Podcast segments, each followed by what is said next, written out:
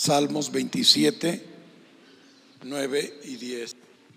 Vamos a dar lectura a la palabra de Dios según las declaraciones que hemos visto y hoy vamos a ver la quinta declaración. Dice así el rey David, es, un, es una oración de su corazón. No escondas tu rostro de mí, no apartes con ira a tu siervo. Mi ayuda has sido. No me dejes ni me desampares, Dios de mi salvación. Aunque mi padre y mi madre me dejaran, con todo Jehová me recogerá. El versículo clave de este mensaje, eh, bueno, es tanto el 9 como el 10, son los versículos claves. Y el, texto base de todo este clamor de David dice ahí, mi ayuda has sido. En el versículo 9, mi ayuda has sido. ¿Cuántos han recibido la ayuda de Dios? ¿Verdad? En todas las áreas de nuestra vida. Entonces, la declaración de hoy es, recurriré, repita conmigo, recurriré a Dios en todo tiempo. ¿Sí? Vamos a orar. Padre, en esta hora bendecimos tu santo nombre. Te exaltamos, Rey y Señor, porque tú no solamente nos has dado la palabra escrita, sino también tu presencia la podemos sentir conforme a la promesa dada, donde están dos o tres congregados en tu nombre.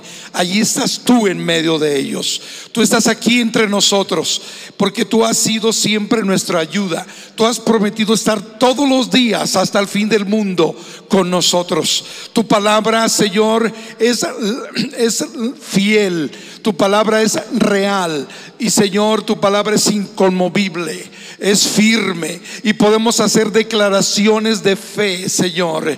Que podamos creer a tu palabra, que podamos confesarla con nuestra boca en fe, porque tu palabra es inconmovible. Es tu palabra, la palabra de Dios para nuestra vida bendecimos tu santo nombre y creemos que tú en esta hora vas a ministrar a tu iglesia, a tu pueblo, a todos los que estamos aquí para recibir de ti guianza, para de ti para recibir de ti consuelo, para recibir de ti fortaleza, para recibir de ti dirección, provisión, y sabemos que tú en todo eres glorificado, en todo lo que tú haces. Por eso te damos la honra y la gloria por siempre. Y todos decimos, Amén y amén. Pueden sentarse, amados hermanos. Recurriré a Dios en todo momento. Esta es la declaración de fe que vamos a hacer el día de hoy y vamos a estar meditando. Cuando nosotros acudimos a Dios en medio de la desesperación, cuando acudimos a Dios en medio de la angustia, cuando parece que no hay respuesta a nuestras oraciones, cuando las cosas pues no se ven tan bien, ¿verdad? Entonces nuestra vida de repente comienza a desvanecerse. Nuestra vida empieza a desmoronarse ante las situaciones de la vida. Y entonces es como David pudo clamar y hacer esta oración no te escondas de mí ahora. Me gusta esta versión de la Biblia, el mensaje. Dice, no te escondas de mí ahora. Siempre has estado aquí para mí. No me des la espalda ahora. No me arrojes. No me abandones. Has mantenido las puertas abiertas. Mi padre y, y mi madre me dejaron pero Dios me adoptó. Es una nueva versión y me gustó porque son momentos de clamor de David. Parece, hermanos, que Dios se ha callado y en un momento dado parece Dios silencioso y entonces no sabemos qué hacer. Buscamos respuestas. Queremos que pronto Dios nos responda. Queremos que la ayuda de Dios sea inminente y que efectivamente lo necesitamos. Hermanos, quizás tu vida se empieza a devastar y entonces te preguntas, ¿qué voy a hacer ahora? ¿A dónde volteas? ¿Sí? ¿A dónde? Pedro el apóstol, hermanos, estaba en medio de soldados encadenado, había sido apresado, ¿verdad? Por predicar el Evangelio, fue llevado a la cárcel y estaba, hermanos, en la cárcel. Ustedes que una cárcel hay, hay mucha seguridad. Y, en medio de esa situación él estaba con un estado emocional terrible. Y seguramente eh, eh, ante esa prisión, seguramente no tenía ya esperanzas de vivir. ¿Por qué? Porque ya habían matado a su colega. Herodes tenía días que había matado a Jacobo. Y dice la Biblia en Hechos capítulo 12 que la iglesia comenzó a orar por él. La iglesia comenzó a qué? A orar, a pedirle a Dios. No sé, pasó algo sobrenatural. Si usted lee el pasaje de Hechos 12, dice que se reunían en la casa de María. Sí, María, la madre de Juan Marcos. Y allí estaban orando los discípulos por Pedro. Y Dios empezó a obrar y a contestar. Pero hay algo aquí curioso, hermanos, que los amigos de Pedro, los discípulos, ¿sí? Aún no creían, porque de momento, en un momento dado, tocó la puerta Pedro, ya estaba allí en la casa de oración, ya había sido liberado, Dios envió su ángel, las cadenas se cayeron de, la, de, de él y fue liberado. ¿Cómo pasó? Fue algo sobrenatural. Traspasó las puertas de hierro y ya estaba en la calle. Parecía que era una visión, decía Pedro, ¿qué está pasando? No era la oración contestada de los creyentes. Pero parecía que no creían, porque ahí estaba Pedro en la puerta y corrió una muchachita llamada Rode y dice, ya está aquí Pedro. Oigo la voz de Pedro, ábranme, ábranme, ábranme yo creo que está Pedro ahí y estaban orando a ver, oye, pues seguimos orando por Pedro. No, es su espíritu. Es su espíritu. Y así a veces nos sucede entre creer y no creer. Hay momentos en la vida que dice, parece que es imposible que Dios haga algo sobrenatural. Pues sí, hermano, tengo una buena noticia. Dios hace cosas sobrenaturales. Dios hace cosas sobre las circunstancias. Pues ¿quién toca la puerta? Y así parece a veces, momentos donde podemos voltear los ojos a Dios, quien, siempre está listo y dispuesto a ayudarme en cualquier situación de nuestra vida. Aunque parezca no creer, como aquellos discípulos que estaban orando, aunque parezca que no vemos a Dios, ni lo sentimos, recurriré a Dios en todo momento. Esa es mi declaración. Recurriré a Dios en todo momento. Rick Warren, uno de los pastores muy prominentes y que fue reconocido con su bestseller, su publicación de 40 días con propósito. El libro este maravilloso, no sé cuánto lo han leído, se lo recomiendo. 40 días con propósito.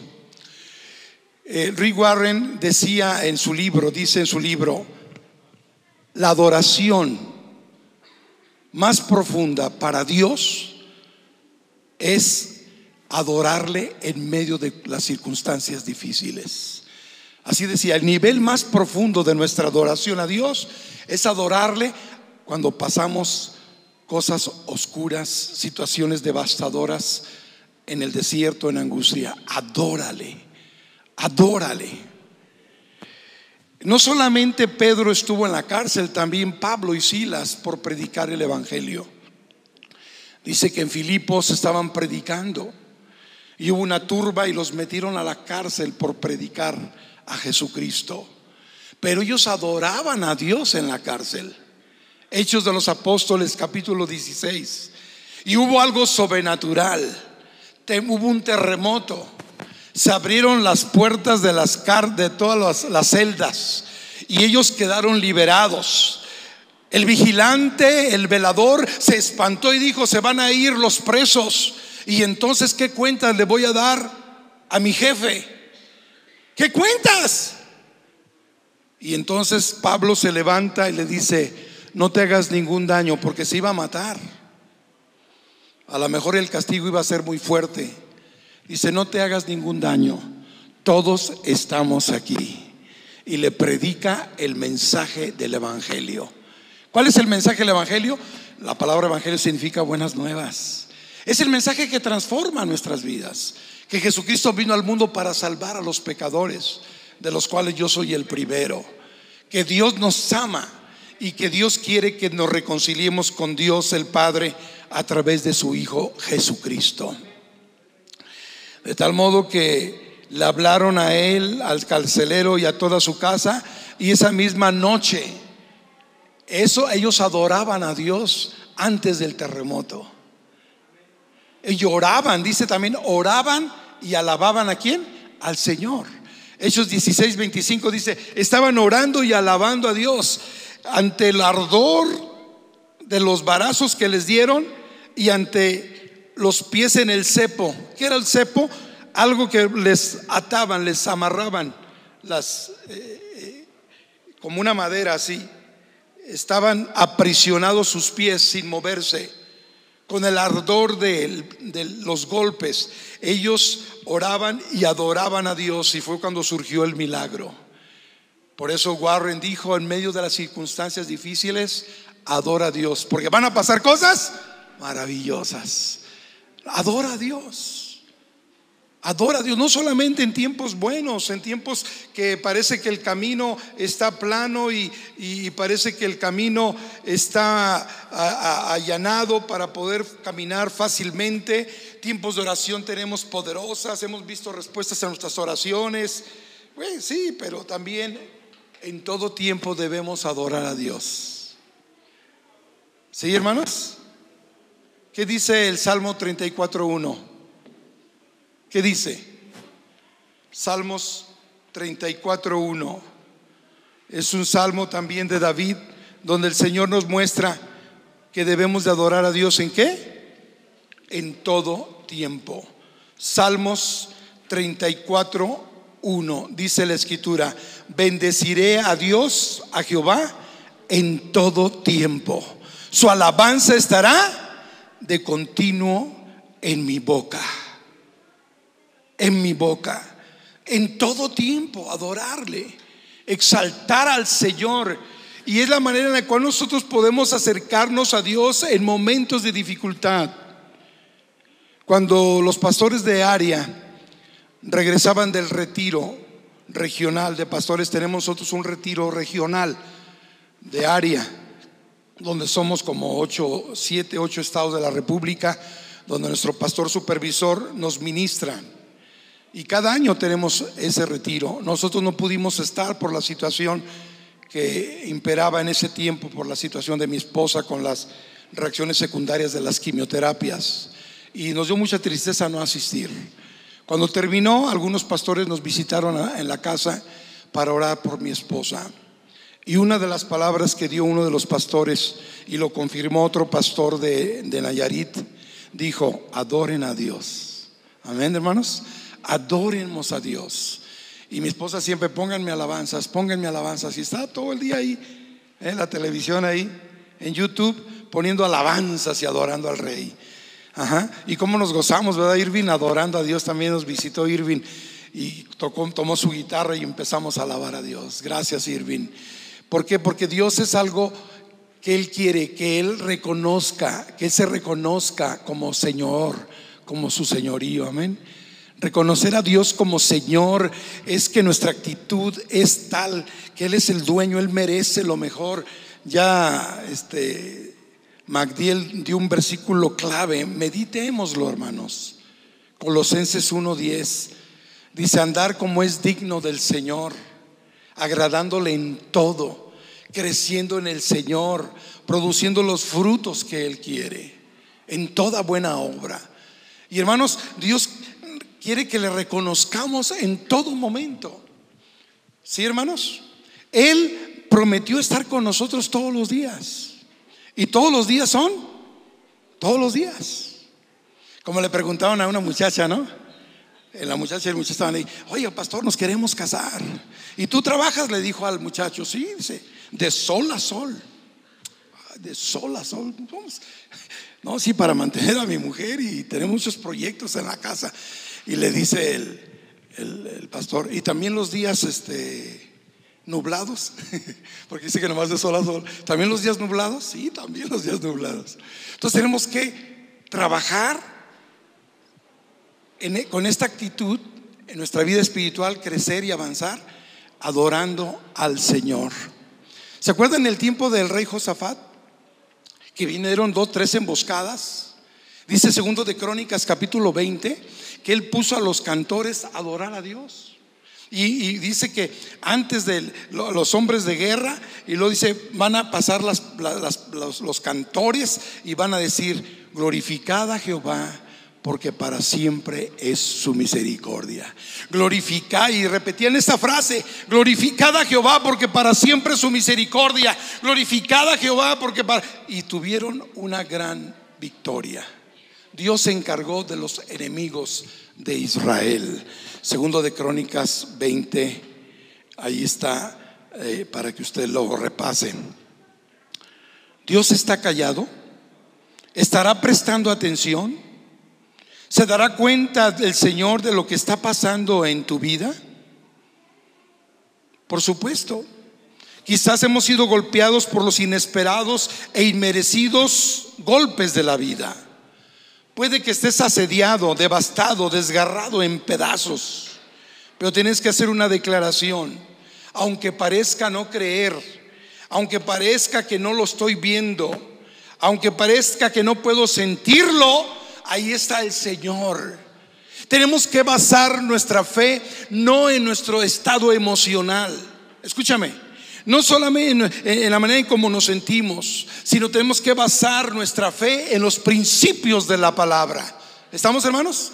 En los principios de la palabra, porque nuestro estado emocional puede variar. A veces estamos tristes, a veces estamos molestos, a veces estamos eh, eh, meditando lo que está pasando en nuestra vida, pero tienes que basar tu andar y tu actitud de manera positiva en lo que Dios ha dicho en su palabra. Él siempre va a ser tu ayuda. Aunque parezca que no lo vemos, que está distante. Ya hemos dicho mucho los discípulos que estaban solos, pero Jesucristo fue a su encuentro caminando por el mar. Él no nos va a abandonar. ¿Cuántos dan gracias a Dios por ello? Él dice, dice esta oración, no, no me desampares no me abandones. Y el Señor no te va a abandonar. Escucha bien, hermanos. Medita en esto, piensa en esto. Podemos renunciar a Él, pero Él nunca renunciará a nosotros. Piensa en eso. No importa si le has fallado. No importa si eh, no creíste lo suficiente como aquellos discípulos que estaban orando por Pedro. No creían lo suficiente, pero ahí estaba Pedro, liberado. Porque Dios no ha cambiado. Dios en su amor por ti, Él siempre va a estar contigo. Graba eso en tu corazón, hermanos. Dios no se olvidará de ti. Él no se va a dar por vencido. No te va a dejar no te va a dar la espalda. Miren lo que dice Salmos 27, versículo 13. En este mismo salmo, que es otra declaración, pero fíjense lo que dice. Salmos 27, 13 dice, hubiera yo desmayado si no creyese que veré la bondad de Jehová en la tierra de los vivientes. Hubiera yo desmayado. Pero nos refugiamos en qué? En la bondad de Dios. Y lo dice el verso 14. aguarda a Jehová, esfuérzate y aliéntese tu corazón. Sí, espera a Jehová. Nuestra expectativa debe ser siempre en el Señor, confiando plenamente que en Dios hay seguridad, que Dios se va a mantener allí. Parecía que no lo vemos, como aquel hombre que estaba parado, hermano, estaba parado enfrente de su casa. Y la casa de él se estaba incendiando. Los bomberos todavía no llegaban. Su hija estaba en el segundo piso. Y estaba desesperado, quería entrar, pero no podía entrar a ese infierno. Pero de repente oye una voz arriba. Se asoma a su hija y le dice, papá, ayúdame. Hija, acá estoy. Pero yo no te veo por causa del humo. Pero yo sí te veo, hija. Quizás tú no ves a Dios, pero Él sí nos ve. Arrójate, yo aquí te tomo en mis brazos. Arrójate, hija. Así es el Señor. Y efectivamente se arrojó. La tomó en sus brazos. Parece ser que no lo vemos en medio del humo, de la situación crítica que pasamos. Pero hermanos, déjame decirte, Dios está siempre observándonos. Él siempre está a nuestro cuidado. Por eso bien dijo Pedro, en 1 de Pedro capítulo 5, verso 7. Dice, echad toda vuestra ansiedad sobre Él, porque Él tiene cuidado de vosotros. Toda ansiedad, toda desesperación. Por eso dice aquí el salmo que acabamos de leer, verso 13 y 14, aliéntese su corazón. Aliéntate, ánimo, hermanos. Que podamos entender que el Señor está ahí al pendiente en medio de nuestras situaciones difíciles.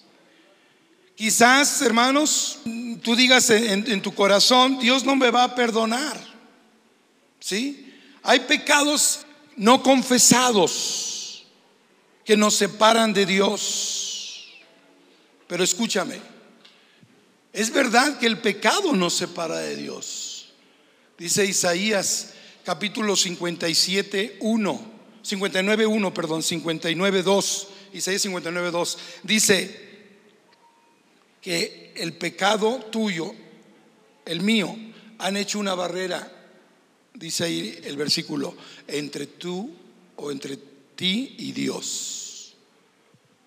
Entre nosotros y Dios. Isaías 59, 2. De tal modo que Dios oculta su rostro. El pecado nos aparta de Dios. Pero escúchame lo que te voy a decir. Un corazón arrepentido, Dios está presto Dios está preso. Te he fallado, reconozco mi condición, reconozco mi situación, que te he ofendido. Señor, ayúdame. Y seguramente Dios va a derramar su misericordia y abundante amor hacia ti. Va a, derramar su perdón y va a decirte, yo te perdono, hijo. Quizás estamos en una situación crítica, pero mira lo que dice Isaías 55, versículo 7. deje el impío su camino y el hombre inicuo sus pensamientos y vuélvase a Jehová, el cual tendrá de él misericordia y al Dios nuestro, el cual será qué? Amplio en perdonar, el cual tendrá de él misericordia. Si nosotros estamos decididos a dejar nuestros malos caminos, nuestros pecados, Él está presto Así lo dice Juan. Si confesamos nuestros pecados, Él es fiel y justo para perdonar nuestros pecados y limpiarnos de toda maldad. Cuando nosotros estamos liberados de eso y lo, creemos, porque a eso vino Jesucristo a morir en el Calvario, Dios nos amó de tal modo que envió a su Hijo al mundo para no condenar al mundo, sino para que el mundo sea salvo por Él. Y Dios mismo envió a su Hijo Jesucristo para salvación el Emanuel, el Dios con nosotros, la profecía cumplida en Isaías, como leía la otra vez en, un, en una reunión este Magdiel, el Dios eterno. Un niño nos es nacido, dice, un hijo nos es dado. Su imperio y su potestad es grande Se llamará su nombre admirable, Dios fuerte. Jesucristo y el Padre son uno. Dios, hermanos, mismo se encarnó. Dice la escritura que, que, ¿cómo será esto? No lo entendemos, es un misterio. Y María pudo decirle al ángel, ¿cómo será esto? El Espíritu Santo vendrá sobre ti, ¿verdad? Y nacerá el Hijo del Altísimo, el Dios con nosotros, y llamará su nombre Jesús. Porque a eso vino, hermanos, a salvarnos. Quizás tú puedas decir, Señor, no te apartes de mí, no te escondas de mí. ¿Verdad? Dice el, Salmo 27, que estamos eh, desmenuzando. Salmo 27, 9. No escondas tu rostro de mí. Él está dispuesto a perdonarnos. Él está presto para perdonarnos ampliamente. pero a veces decimos, si Dios estuviera conmigo, no me pasaría esto. En una ocasión, nunca se me olvida, allá por la sierra, nos platicaba un, pastor que predicaba allá por la sierra, que había un dentista que es cristiano. Y entonces este eh, fue uno de los eh, grandes hombres de, sembradíos que tenía mucho, mucho terreno, propietario de un gran campesino, y dice, Dios se olvidó de mí. Le estaba comentando a, su dentista, Dios se olvidó de mí.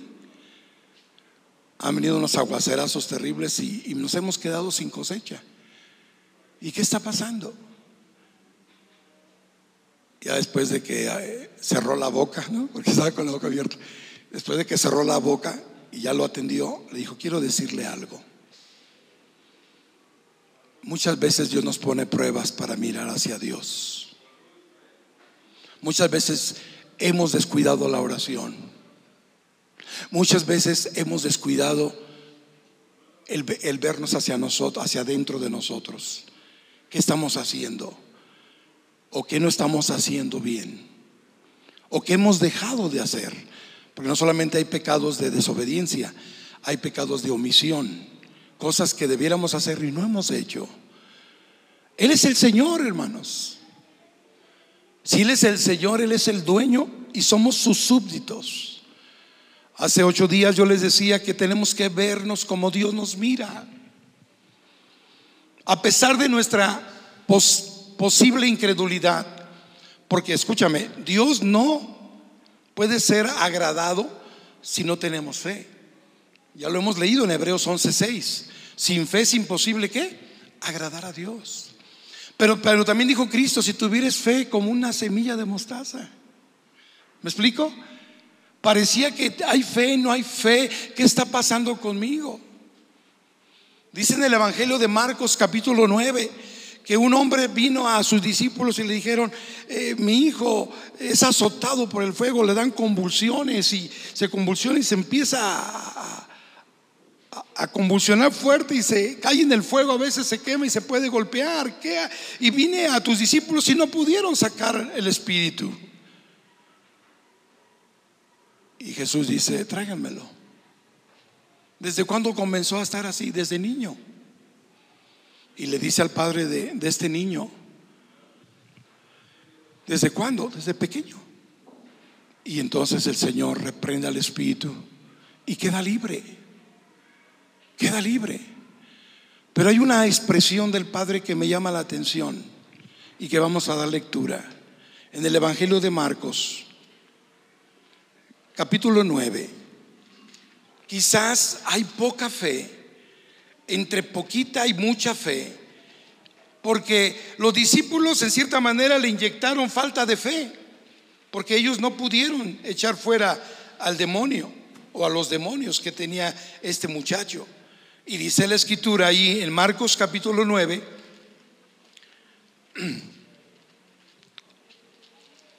como los discípulos después le preguntaron al Señor qué estaba pasando, ¿no? ¿Qué estaba pasando? ¿Sí? Jesús reprende a sus discípulos que eran incrédulos, pero se lo trajeron. Y miren la expresión, verso 23. Jesús le dijo, si puedes creer, al que cree, todo le es posible. Pero si puedes hacer algo, le dijo el padre, estaba el clamor del padre ante esa situación difícil. Ten misericordia si puedes hacer algo. La segunda parte del verso 22. Si puedes hacer algo, Señor, ¿creen, ¿cuántos creen que Dios puede hacer algo, hermanos? Y aún más, como dice San Pablo, Él es más poderoso, Efesios 3:20, dice, Él es más poderoso de lo que nosotros le pedimos o, de lo que nosotros entendemos. Dios puede hacerlo, porque Él es más poderoso. Y lo dice el Padre, si el que cree, todo le es posible. Inmediatamente, dice el verso 24, el padre del muchacho clamó y dijo, creo, ayuda mi incredulidad. ¿Crees o no crees? ¿Crees o no crees? Estaban entre, ¿verdad? Por la situación que había pasado con su hijo. Y a veces en medio de esta situación tenemos un poquito de fe. Pero aún así Dios tiene misericordia. Los discípulos, hermanos, estaban eh, en un momento dado, decían, bueno, ¿qué pasó? Y le preguntaban aparte a Jesús, ¿por qué nosotros no pudimos sacar el, el espíritu? Y ya más cerca de sus discípulos les dijo, es que este género sale con oración y ayuno. Este género de, de intercesión para ministrar liberación sale con oración y ayuno. Pero tengo una buena noticia para ti. Esta misma promesa se las dijo a los discípulos. Vamos a Marcos, ahí mismo, en el libro de Marcos, capítulo 16. Los discípulos, hermanos, los discípulos estaban temerosos, tenían un estado emocional crítico porque no sabían qué había pasado con Jesús. ¿verdad? Estaban eh, incrédulos, dice el verso 12, Marcos 16, 12. Pero después apareció en otra forma a dos de ellos que iban de camino yendo al campo. O sea, que Jesucristo se apareció después de resucitado. Y, y también se aparece a ellos, verso 14. Finalmente se apareció a los once estando sentados a la mesa. ¿Y qué dice el verso 14? Le reprochó su incredulidad. El problema de la incredulidad o de la, falta de fe o la mediana fe es la dureza del corazón. Dice, y la dureza de corazón fue reprochada. Ahí estamos en el verso 14. ¿Por qué? No habían creído a los que le habían visto resucitado. ¿Cómo? Pues sí, oímos que se le apareció Magdalena ahí en la tumba.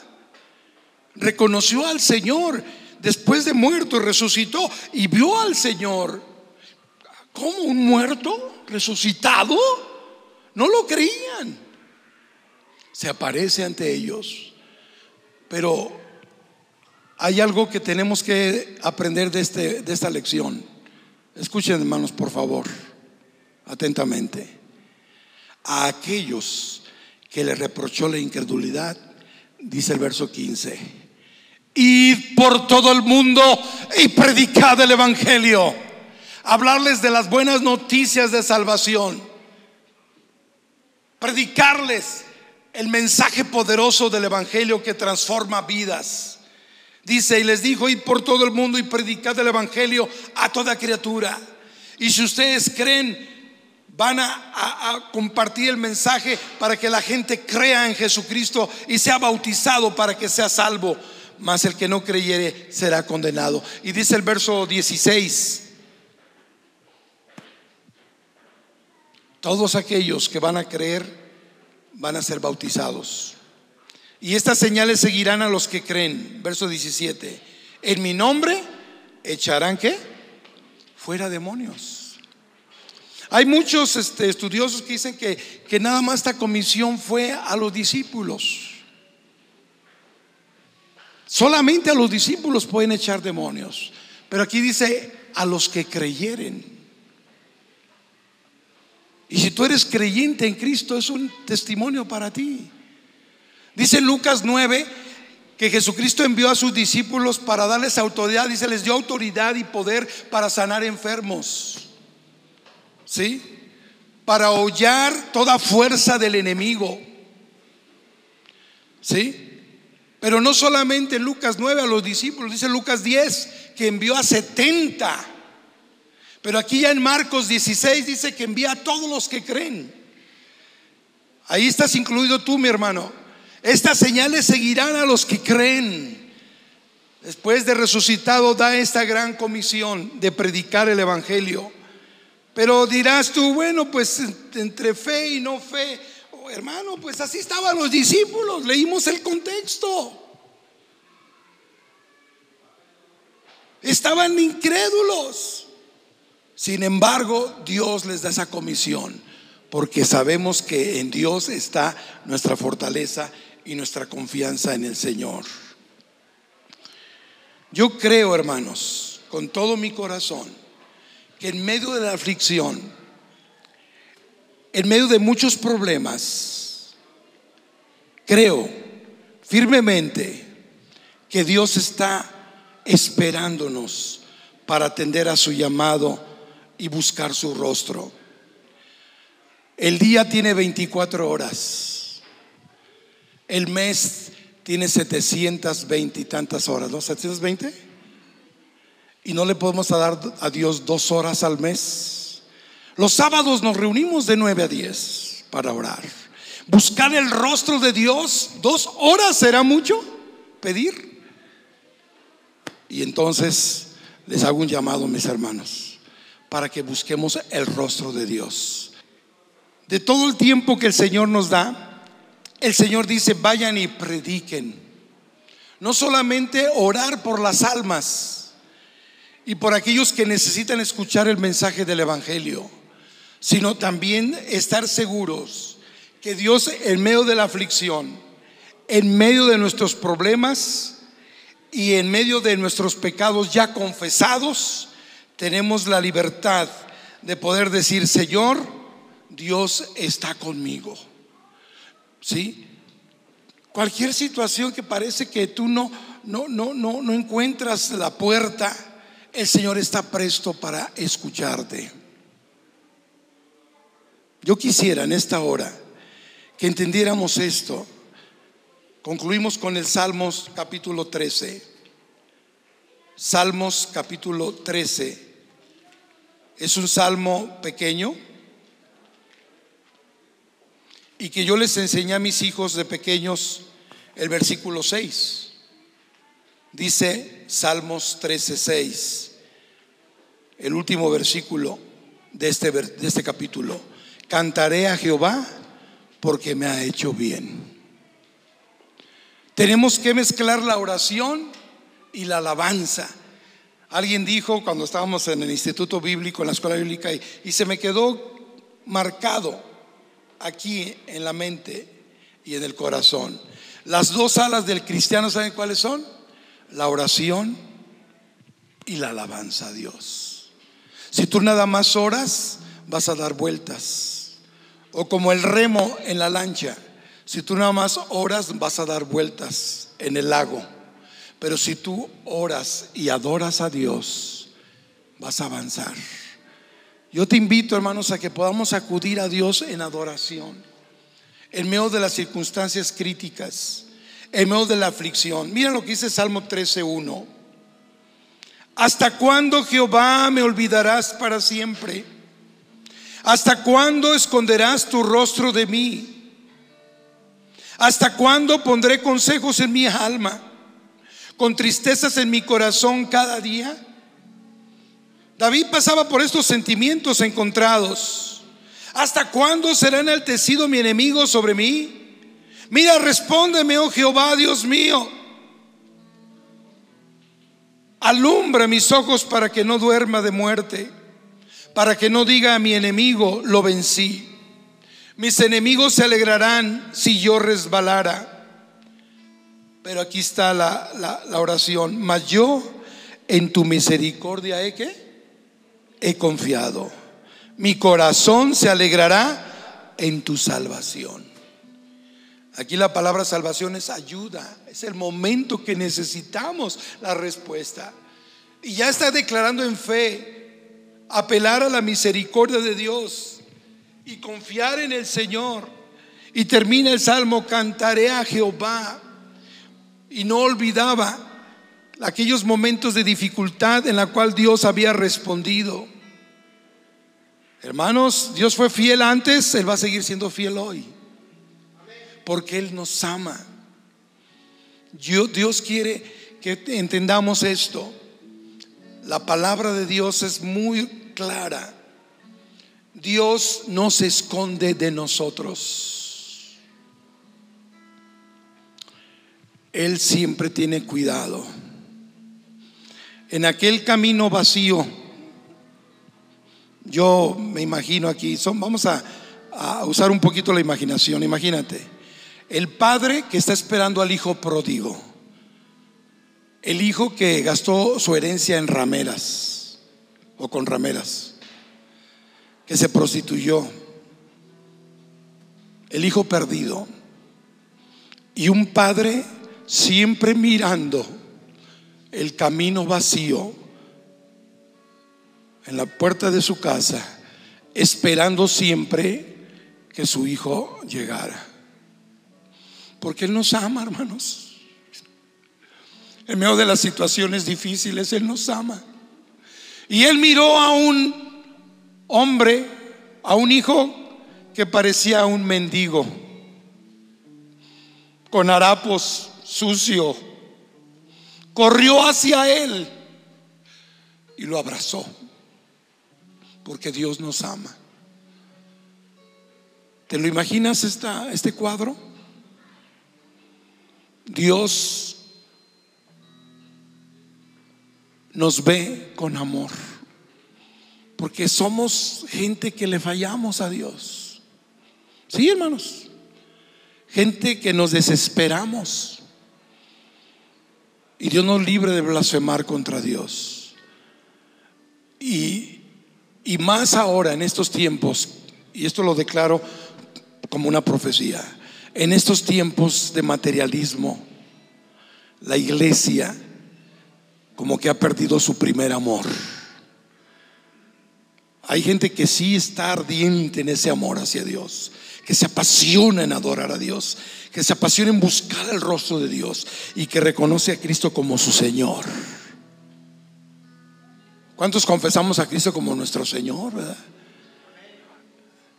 El Señor llegó a tu vida, pero parece que lo tenemos como visitante.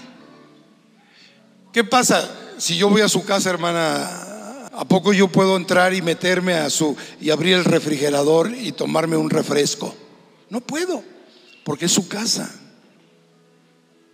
Yo espero que mejor usted lo abra y me ofrezca algo, ¿no? Todos así lo hacemos. Y así parece que un visitante no puede hacer nada en tu vida porque Cristo es el visitante. Pero cuando Él es el dueño, Él abre tu corazón, Él derrama su bendición sobre ti. Él puede decir, porque tú eres el, Él es el Señor de tu vida, amén. Él es el dueño. ¿No cantamos hace rato? Que Él, eh, somos su propiedad. Estamos en el entendido de que mi declaración de fe es creer a la palabra, hablar la palabra de Dios inconmovible para nuestra vida. Recurriré a Dios en todo tiempo. Yo sé que tú, oh Dios, estás conmigo. Yo quiero invitar aquí, si hay alguien aquí que no ha entregado su corazón a Jesucristo y que a Cristo lo ha tenido como muy distante, no como el Señor de su vida. Cristo es el dueño de mi vida. Yo aprendí algo en este tiempo de desierto, tres cosas. Poder de Dios, amor de Dios y gracia de Dios. Poder porque Él puede hacerlo. Él es soberano, Él es el Señor y Él es mi dueño y Él tiene el control. Segundo, amor, Señor, tú eres misericordioso y me, yo sé que tú me amas. Eso es indudable también. Y la gracia de Dios fue la que triunfó. en medio de las circunstancias difíciles. Puedes ponerte de pie y decirle al Señor, aquellos, vamos a ayudarle a aquellas personas que quieren entregar su corazón a Jesucristo, puedan orar, ¿sí? Y hacer la oración de fe, la oración trascendental de fe y ser salvados por Él. Cierra tus ojos, dile, Señor Jesús, reconozco mi condición de pecador y he escuchado tu palabra de que tú eres amplio en perdonar y que tú, Señor, acudes a un corazón arrepentido. Yo sé que tú, Señor, veniste a la morir en la cruz para llevar mis pecados y limpiarme y perdonarme. Te reconozco como Señor y Salvador ahora, sabiendo que tú siempre estás conmigo para ayudarme. Porque no solamente moriste, sino que resucitaste y estás a la diestra del Padre para siempre ayudarme, interceder por mí, Dios.